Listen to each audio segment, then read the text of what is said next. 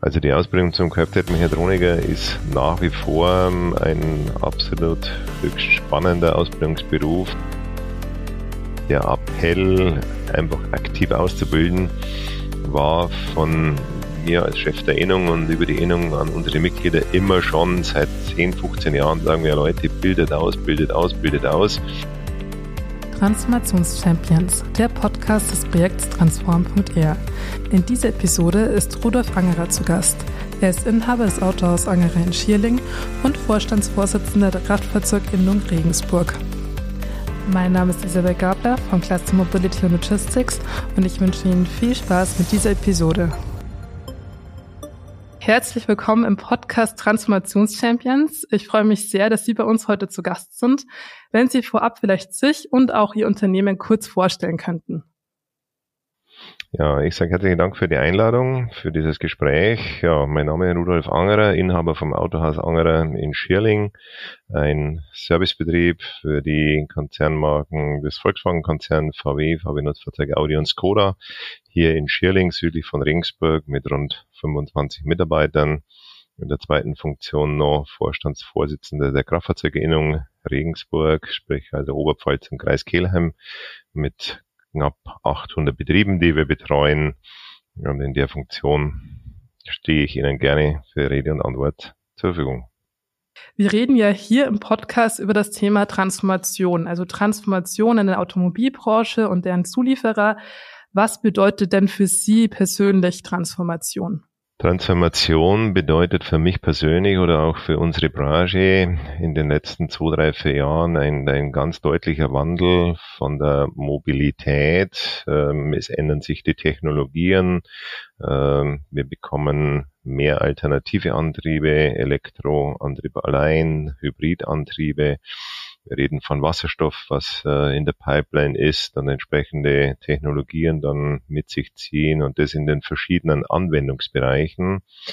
Äh, dadurch, dass aber dieser Prozess kein ein ganz schneller, abrupter Prozess oder Veränderung ist, ist es für das Gewerbe oder für uns als Betrieb draußen an der Front ähm, jetzt nicht so dramatisch. Wir kennen diese Veränderungen vor 50 Jahren gab es noch einen Vergaser, dann kam eine Einspritzanlage, dann gab es ein ABS-System, dann gab es eine Klimaanlage, dann gab es Assistenzsysteme mit Airbag und sonstigen Geschichten und diese Sachen passieren ja nicht alle von jetzt auf heute sofort und es ändert sich alles radikal, sondern das ist ein Prozess, der einfach vonstatten geht und die Mobilität wird sich entsprechend ändern, entsprechend der Anpassungsbereiche dort, wo es auch sinnvoll ist. Das wird sicherlich äh, nicht nur elektrisch werden. Es wird sicherlich nicht nur ein Verbrenner bleiben. Ähm, die Kombination daraus in bestimmten Bereichen macht ein Dieselmotor nach wie vor Sinn. In bestimmten Bereichen ist ein reines Elektrofahrzeug natürlich absolut sinnvoll, wenn man entsprechend ähm, die Infrastruktur anpasst, was ja auch deutlich passiert momentan. Äh, passen sich auch die Betriebe entsprechend an ähm, qualifizierende Mitarbeiter mit entsprechenden Schulungen für Hochvolttechnologie, für Batteriezellen, Reparatur, ähm, entsprechend des Marktes und des Volumen, ähm, das da gefordert wird. Was sind denn jetzt die Technologien und Trends der letzten Jahre, die am meisten Ihre tägliche Arbeit beeinflussen? Hm, also man kann das nicht auf einen, einen bestimmten Trend hin ähm, bezeichnen oder festlegen. Es ist, wie ich gerade schon eingangs gesagt habe, ähm, ein, ein stetiger, schleichender Prozess, der die Veränderung mit sich bringt, über die verschiedenen Technologien, die die Hersteller äh, in den Markt bringen und die Kunden entsprechend dann auch positiv finden, sei es Assistenzsysteme, sei es ähm, kompletten Sicherheitssysteme mit Unfallkameras, mit assistierten Fahren, ähm, selbstständigen fahrenden Fahrzeuge. Äh, das erfordert aber alles noch entsprechend auch eine entsprechende Infrastruktur in der Fläche draußen. Und das eine ist die Entwicklung, äh, dann kommen in bestimmten Fahrzeugsegmenten bestimmte Funktionen. Äh, die werden von den Kunden dann entsprechend akzeptiert oder gewünscht und die bleiben dann da oder manche Systeme äh, verschwinden wieder, weil die Kunden das einfach gar nicht wollen. Ich denke mal daran, vor 20, 25 Jahren kam in der Oberklasse mal irgendwo die Fernsehfunktion, alles wieder verschwunden, weil es eigentlich in der Realität nicht genutzt wird. Man, als Hersteller dachte man, das ist wichtig, aber trotzdem hat sich nicht durchgesetzt, weil eben andere Systeme da wesentlich wichtiger sind, vor allem beim Fahren. Also Sie sehen bei sich im Betrieb, die Trends kommen und gehen, je nachdem, was Ihre Kundinnen wollen. Ja, wir sehen die Trends ganz klar kommen und gehen. Äh, wir erleben das ja entsprechend mit den neuen Fahrzeugen, die am Markt kommen. Wir passen uns der Technologie an mit modifizierten Diagnosesystemen, mit Online-Diagnosesystemen und das ist eigentlich der große Unterschied zu früher. Äh, vor 40 Jahren, wo ich einmal äh, Beruf gestartet habe, dann war der gute Monteur, der wusste, wie auswendig die Einstellwerte sind von einem bestimmten Motor oder Zündsystem oder Vergasersystem heute, und es war damals schon in meiner Lehrzeit schon, dass sich das deut deutlich gewandelt hat, wo die Einspritzsysteme kamen, elektronische Systeme kamen, da ist nicht mehr der gute Monteur, der das auswendig weiß, sondern der Beste ist heute der, der wo weiß, wo er nachschaut, dass die genau die richtige Information, genau dieses Modell eben korrekt ist und genau diese Funktion dann entsprechend die Einstellung vornimmt.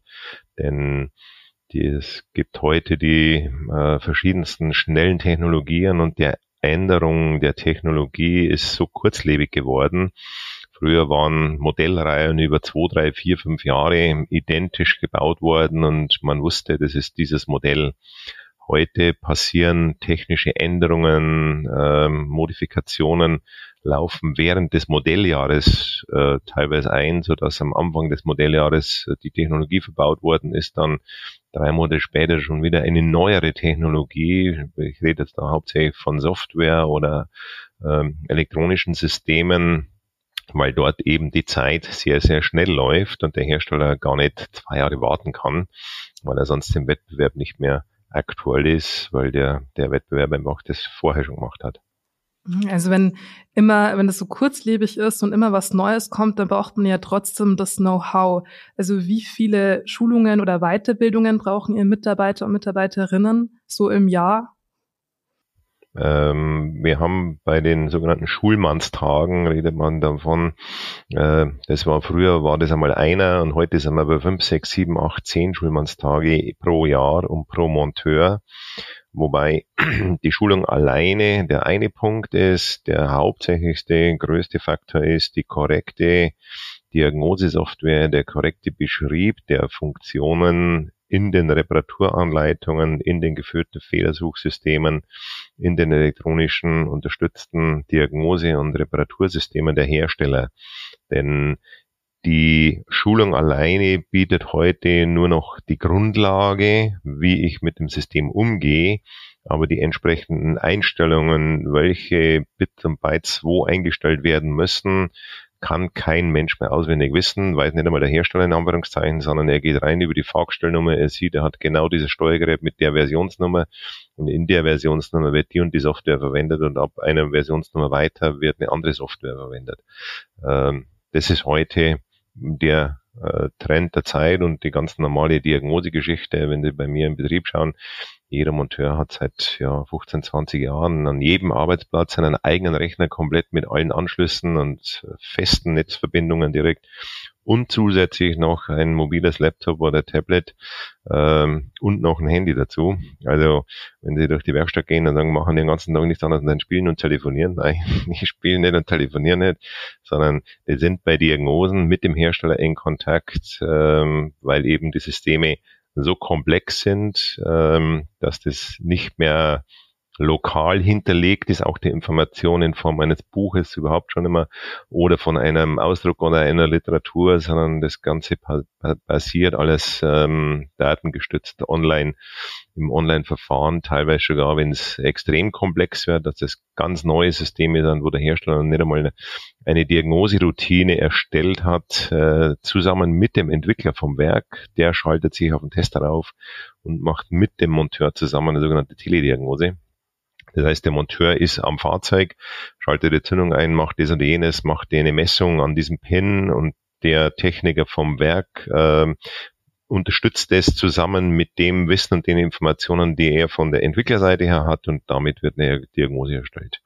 Das ist zwar nicht der Regelfall, aber es kommt vor, dass man eben ganz neue Systeme da auch ganz schnell entsprechend diagnostizieren kann. Ja, das wäre schon meine nächste Frage auch gewesen, nämlich wie die Zusammenarbeit mit anderen Fachleuten da abläuft, also zum Beispiel mit Elektrikern oder Informatikern. Also schaltet sich dann der Monteur bei Ihnen vor Ort dann mit den Fachleuten vom, äh, vom Hersteller zusammen? Genau. Das ist äh, der Punkt. Und zwar beim Hersteller gibt's dann äh, ganz spezifische äh, Abteilungen. Der eine macht halt Fahrwerk, der andere macht Diagnosesysteme, der nächste macht Antrieb, Motor, ähm, der andere ist für Airbag-Systeme zuständig und das ist so komplex beim Hersteller ja, dass es dort wieder für jeden Bereich einen eigenen Spezialisten gibt. Und äh, unsere Aufgabe der Monteure vor Ort ist es eben, über den ersten Einstieg, über den Fehlerspeicher lesen, geführte Fehlersuche, wie ihr das heute nennt, eben zuerst einmal den Fehlerpfad zu finden, in welche Richtung, wo liegt der Fehler im Bereich Airbag vorne rechts oder im ABS-Sensor hinten links oder im Steuergerät vom Getriebe. Äh, und daraus signalisiert sich dann und kanalisiert sich dann eine Diagnoseroutine. Und mit dem Spezialisten, der eben dann für die Getriebesoftware zuständig ist, nimmt er dann Kontakt auf. Läuft das reibungslos oder ist da manchmal, gibt es da manchmal Probleme, dass sie nicht zu erreichen sind oder? Das ist so, wie es ganz normal im wirklichen Leben ist. Die Theorie ist immer schön, man wählt sich ein, man schickt ihm eine Info und der wartet auf der anderen Seite schon, bis wir uns melden. Nein, das ist natürlich nicht so. Ähm, der Schaden passiert natürlich jetzt. Der Kunde kommt da nicht angemeldet schon 14 Tage voraus und sagt, in 14 Tagen bleibt mein Auto liegen wegen irgendeinem Defekt an der Getriebesoftware, sondern das passiert von jetzt auf heute. Das ist auch die Flexibilität, die wir an der Front haben müssen und auch haben, den Kunden auch bieten und dem Kunden nicht sechs Wochen einen Termin dann geben äh, und den warten lassen, weil sein Auto jetzt nicht mehr gerade funktioniert und das auch die Schnittstelle muss zum Hersteller natürlich genauso aufgebaut werden, Dort ist es natürlich so, dass die Reaktionszeiten sind schon, ist in der Theorie daraus gedacht, dass wir innerhalb zwei Stunden eine Antwort bekommen. Wenn aber irgendwelche äh, Massenfehler auftauchen. Und das ist heute halt in der Serienproduktion äh, keine Seltenheit mehr, dass eben ein Fehler erst dann nach vier, fünf, sechs Monaten, nach zwei Jahren festgestellt wird, dass da irgendein ähm, Teil eben nicht dauerhaft stabil funktioniert und man stellt fest, Mensch, da hat man aber schon 300.000 Stück gebaut von denen. Äh, wahrscheinlich kommt der Fehler bei den allen anderen auch. Deswegen gibt es dann auch vom Hersteller sogenannte Rückrufaktionen, die, solange die nicht sicherheitsrelevant mit Bremse, Lenkung, Fahrwerk, ABS zu tun haben, äh, nicht vom KBA verfolgt werden, sondern einfach der Hersteller sagt, äh, im Interesse der Kundenzufriedenheit und unserer Qualitätsanspruches gehen wir aktiv auf den Kunden dann zu, schreiben die Kunden an, die unter Umständen da betroffen sind, äh, vereinbaren denen einen Werkstatttermin im Vorfeld, obwohl der Kunde diesen Schaden noch nicht hatte. Äh, wir aber davon ausgehen, dass das in zwei, drei, fünf, sechs Monaten wahrscheinlich auch passieren wird und bevor der liegen bleibt und noch höhere Kosten entstehen, werden von uns dann die Kunden aktiv angeschrieben, äh, mit der Bitte einen Termin zu vereinbaren. Wir besorgen die zu erforderlichen Teile, Geber, Sensoren, Steuergeräte, was auch immer zu ersetzen ist oder rein eine Software, ähm, weil dann eben dieser Schaden einfach verhindert werden kann und damit deutlich höhere Folgekosten einfach reduziert werden können. Und wie verändert sich die Nachfrage Ihrer Kunden nach traditionellen Verbrennermotoren oder nach einem E-Antrieb?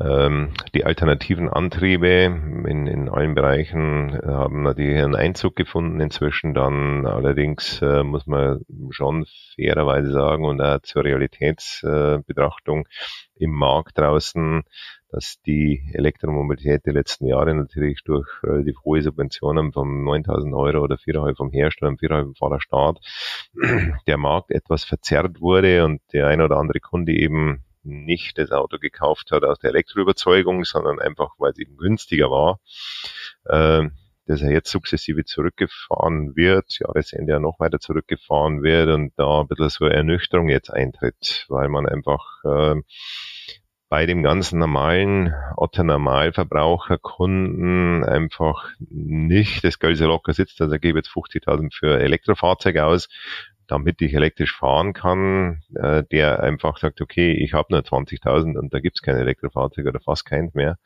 Äh, momentan so gut wie keins. Und dann kommt die Ernüchterung ganz schnell, weil der Massenkunde, sage ich mal, der Autonormalverbraucher einfach doch letztendlich dann auch die Grundlagen der Gesamtkosten der Anschaffung, des Unterhalts des Betriebes und die Gesamtlebenszyklus einfach im Blick hat und sagt, mehr ist für mich nicht realisierbar. Das ist auch der Bereich, wo wir auch in der Vergangenheit immer schon einen relativ großen Kundenkreis haben, der noch nie ein neues Auto gekauft hat. Der sagt, ich kaufe mir immer einen halbjährigen, einen zweijährigen oder dreijährigen. Ich fahre den Dreier wieder und dann wieder einen dreijährigen.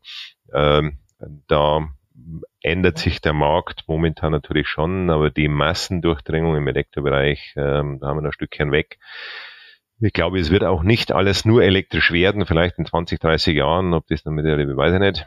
Ähm, ja, aber da müssen sich auch entsprechende Infrastrukturänderungen äh, ergeben und ähm, solange wir bei uns in Deutschland den Strom aus ähm, Braunkohle noch in einem Großteil produzieren, ist das natürlich auch energetisch und umwelttechnisch nicht unbedingt gerade die sinnvollste Alternative. Wir sind auf einem guten Weg eben durch die Windkraft, durch die Solarenergie. Äh, wie gesagt, das ist absolut der richtige Weg dorthin. Aber das braucht natürlich, und das ist, wie ich eingangs schon gesagt habe, das ist ein Prozess, der geht nicht von heute auf morgen komplett. Heute fahren wir mit dem Benziner, morgen fahren wir alle elektrisch. Nein, das ist ein Prozess, der sich einfach schön langsam entwickelt. Und zum Schluss ist es so wie immer im Markt, äh, dass der Kunde letztendlich entscheidet, für was er sich entscheidet und was er fährt. Und das ist auch ein wichtiger Faktor. Natürlich der, der Umweltschutzgedanke und der ähm, Umwelt, äh, Gedanke, wo kommt die Energie her, äh, spielt eine große Rolle und das ist zunehmend von den Kunden, dass die auch fragen, äh, ist ein Elektroauto für mich wirtschaftlich sinnvoll, macht es Sinn, wie kann ich es laden, wenn jemand zu Hause eine Photovoltaik hat oder Möglichkeit entsprechend, dann ist das natürlich absolut sinnvoll. Dann ist auch eine höhere Investition oft einmal kein Thema, aber denken Sie an den, den urbanen Zentren, ob jetzt Regensburg oder München, Sie wohnen in Königswiesen in dem Block drin, im 16. Stock oben, ich sage jetzt mal ein bisschen übertrieben gesagt, ähm, da hat nicht jeder eine Photovoltaikanlage und auch nicht jeder einen Anschluss vor der Haustür, dass er laden kann. Und das sind eben die, die Gegebenheiten, die werden sich entsprechend anpassen und wir werden da eine fließenden Übergang zur alternativen Antriebstechnologie bekommen. Als Sie die Ausbildung gemacht haben, da war es noch die Ausbildung zum Kfz-Mechaniker. Jetzt heißt es ja Kfz-Mechatroniker, oder? Wenn ich das richtig. Das ist korrekt, genau. Genau, und wie attraktiv ist denn der Beruf des Kfz-Mechatronikers heute? Haben Sie Probleme, dass Sie neue Auszubildende finden? Ähm, wir haben durch den demografischen Wandel natürlich spüren wir das genauso, auch in der Kraftfahrzeugbranche, dass die Anzahl der Bewerber für den Beruf Kfz-Mechatroniker auch zurückgegangen ist, weil die jungen Menschen einfach nicht da sind. Äh, kann also Zahlen nennen, bin in verschiedenen Ausschüssen auf der Kammer tätig, dann vor 10, 12 Jahren haben wir halt 111 oder 110.000 Geburten, jetzt haben wir 42.000. Das sagt alles aus. Die Anzahl der Schüler ist nicht da. Und wenn halt weniger als die Hälfte da ist, ist auch weniger als die Hälfte Bewerber da. Der Beruf Kfz-Mechatroniker ist nach wie vor an dem Ranking ganz oben, der beliebteste Ausbildungsberuf. Aber ich sage Ihnen, das ist die Praxisrealität in, in meinem Betrieb. Vor zehn Jahren hatte ich äh, für zwei oder drei Ausbildungsstellen pro Jahr äh, 80, 90, 100 Bewerbungen. Jetzt habe ich 10, 11, 12 das sagt genau das aus. Ähm, wir schaffen im Kraftfahrzeuggewerbe noch relativ gut, die Stellen zu besetzen. Auch die Anzahl der Ausbildungsverhältnisse hat sich im Kraftfahrzeuggewerbe die letzten Jahre nicht deutlich reduziert, wie es in anderen Berufsbereichen ja dramatisch teilweise passiert. Äh, wir haben nach wie vor pro Ausbildungsjahr circa 300, 350 äh, neu Ausbildungsverträge bei uns im Innungsbereich und das war früher mal irgendwann die 400. Also das ist nicht massiv gefallen. Ähm, das, der Appell, einfach aktiv auszubilden, war von mir als Chef der Innung und über die Innung an unsere Mitglieder immer schon seit 10, 15 Jahren sagen wir Leute, bildet aus, bildet aus, bildet aus, bleibt am Markt. Wir bekommen Verhältnisse, denn es haben wir vor zehn Jahren schon gewusst, welche Kinder geboren wurden.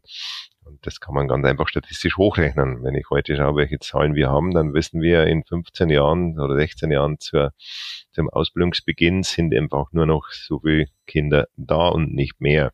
Und mit denen müssen wir und dürfen wir Zukunft gestalten. Es funktioniert noch äh, relativ gut, aber auch dort ist der berühmte Mangel an Bewerbern mit ein Thema.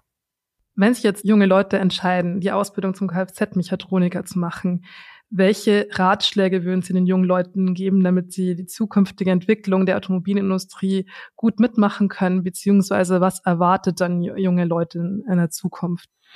Also die Ausbildung zum Kfz-Mechatroniker ist nach wie vor ähm, ein absolut höchst spannender Ausbildungsberuf, weil er nach wie vor die Technologie auf der mechanischen Technik äh, als Grundlage hat, inklusive der kompletten elektronischen und elektrischen Systeme. Sie haben das vorhin richtig genannt. Früher war das der Kfz-Mechaniker und der Kfz-Elektriker. Ähm, ich persönlich war vor gut 20 Jahren im Bundesbildungsministerium mit ähm, einer der Beteiligten, die diese Neuordnung des Kfz-Mechanikers damals mit begleitet haben und auch durchgeführt haben.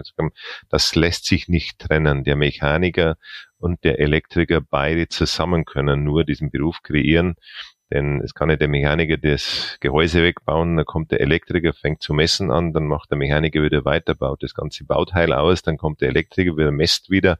Äh, da brauchen Sie zwei Leute, die voneinander ähm, nichts zu tun haben, in Anführungszeichen. Das geht nicht. Das heißt also deswegen auch die Verschmelzung dieses Berufes, was auch Sinn macht und absolut zukunftstauglich ist. Und das ist nach wie vor absolut eine Top-Ausbildung.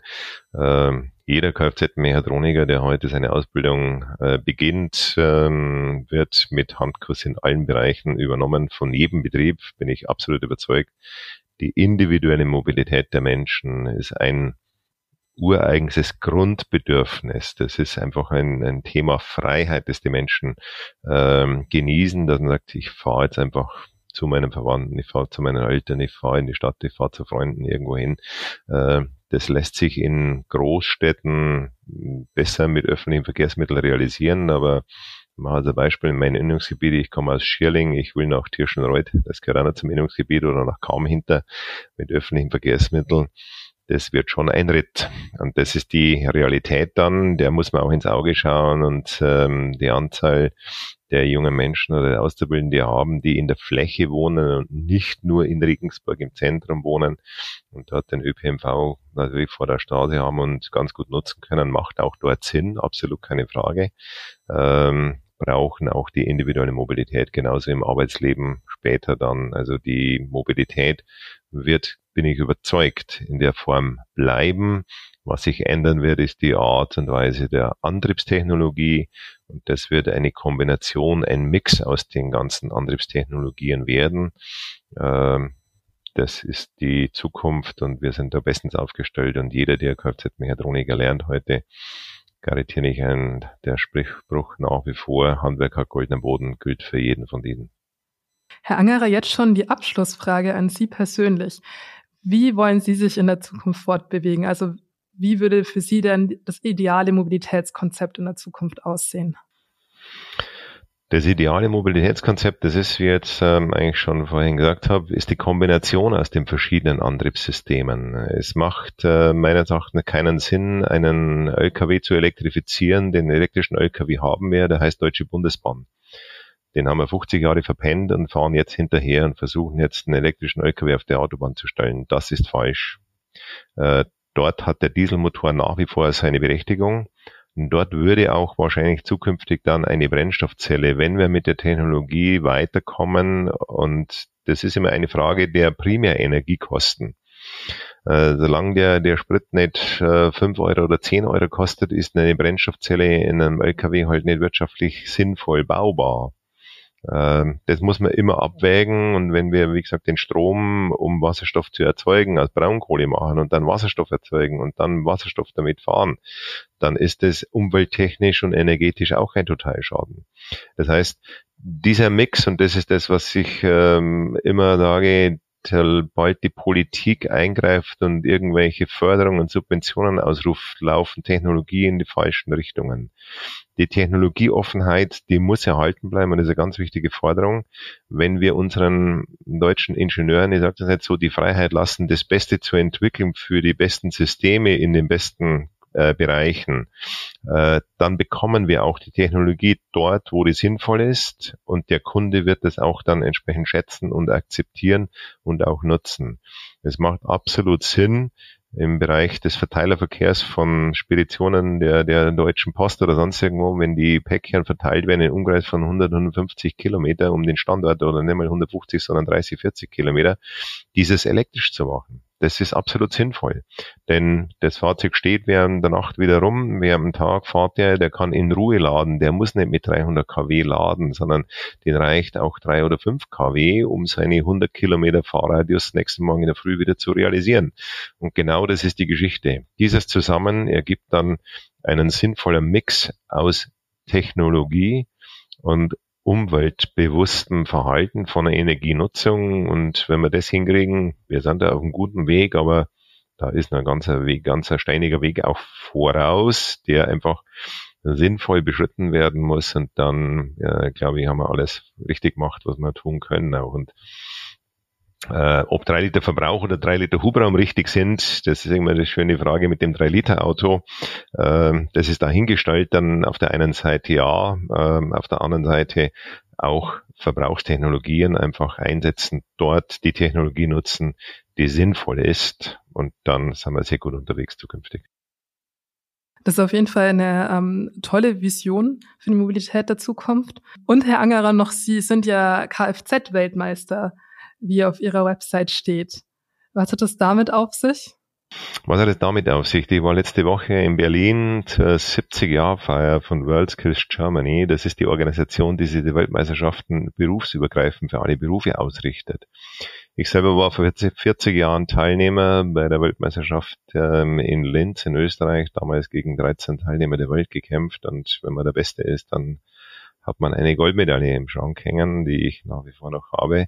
Und ist Weltmeister im Kfz-Mechanikerbereich und bin dann zwei Jahre später, seit 85 bis 2015, im Auftrag unseres Zentralverbandes des Kraftfahrzeuggewerbes in Bonn als Experte, als Bundestrainer für den Wettbewerb auf der anderen Seite, auf der Jury-Seite und Aufgabenerstellung mit tätig gewesen und habe da eine sehr, sehr große Verbundenheit nach wie vor noch mit den jungen Menschen, habe da mehrere junge Leute nachgezogen, die jetzt den Job als Experte übernommen haben und das sehr erfolgreich machen. Eine ganz interessante Geschichte, wird über 40 verschiedenen Berufen zur gleichen Zeit ausgetragen. Ähm, höchst interessant. Die Besten der entsprechenden Berufe qualifizieren sich und zeigen, was man im Handwerk alles leisten kann.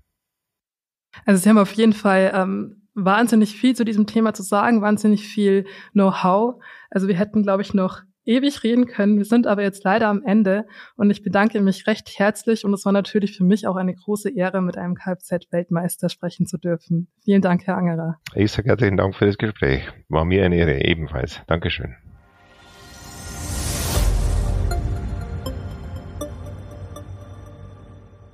Das war Transformationschampions, der Podcast des Projekts Transform.r.